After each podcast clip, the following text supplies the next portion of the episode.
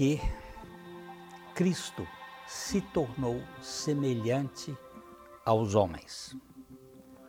O escritor de Hebreus diz: Por isso mesmo, no capítulo 2, verso 17, por isso mesmo convinha que em todas as coisas se tornasse semelhante aos irmãos, para ser misericordioso e fiel sumo sacerdote das coisas referentes a Deus, e para fazer propiciação pelos pecados do povo. Este texto nos chama a atenção é, de alguns pontos. Jesus Cristo se tornou um sumo sacerdote de uma nova aliança, não da aliança de Arão, mas da aliança de Melquisedeque, não de uma aliança temporária, mas de uma aliança eterna, não de uma aliança que o sacerdote é, tem um tempo de validade, mas daquela em que o sumo sacerdote é, venceu o poder da morte. E ele se torna misericordioso, porque ele se torna semelhante para ser misericordioso. A misericórdia é aquela, aquele atributo de Deus que nos coloca na condição de ser livres daquilo que merecemos. Se a graça nos dá o que não merecemos, a misericórdia não nos dá o que merecemos.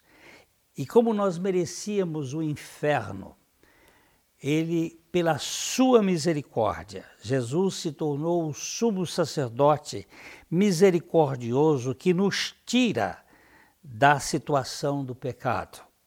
E ele diz também que ele se tornou fiel, para que fosse fiel sumo sacerdote. A fidelidade aqui no, no sentido de que não tem, não tem mudança de, de caráter, não tem mudança de atitude. Aquilo que ele fez é permanente e nos dá uma segurança para sempre. E ele também é poderoso. Ele se tornou sumo sacerdote poderoso. No capítulo no versículo 18 aqui de Hebreus 2 diz: "Pois naquilo que ele mesmo sofreu, tendo sido tentado, é poderoso para socorrer os que são tentados. Nós temos um sumo sacerdote que passou pelas aflições, que foi tentado em todas as coisas, mas sem pecado, e que pode ser é, misericordioso e compassivo e também socorrer a cada um de nós no momento em que nós somos tentados. Ele é compassivo.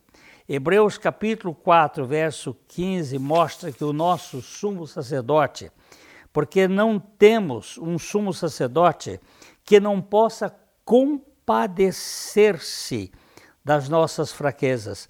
Antes foi ele tentado em todas as coisas a nossa semelhança, mas sem pecado. O nosso sumo sacerdote cuida das nossas fraquezas e, e intercede e salva e liberta-nos desta dessa prisão que nós temos.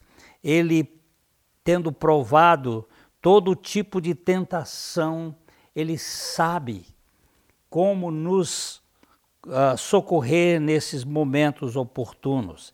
Ele também é um sumo sacerdote eterno, onde Jesus, como precursor, entrou por nós, tornando-se, tendo se tornado sumo sacerdote para sempre, segundo a ordem de Melquisedeque. Você tem um sumo sacerdote permanente que pode salvar totalmente a sua vida Oh, que bênção! Que bênção é esse Evangelho.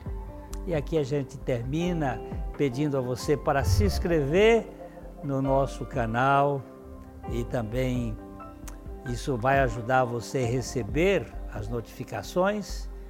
E deixe aí o seu like, vai ser importante para nós e compartilhe essa mensagem, nos ajudando também, se puder, na sustentabilidade do, do canal. E fica aqui o nosso abraço, de coração para coração. Até a próxima.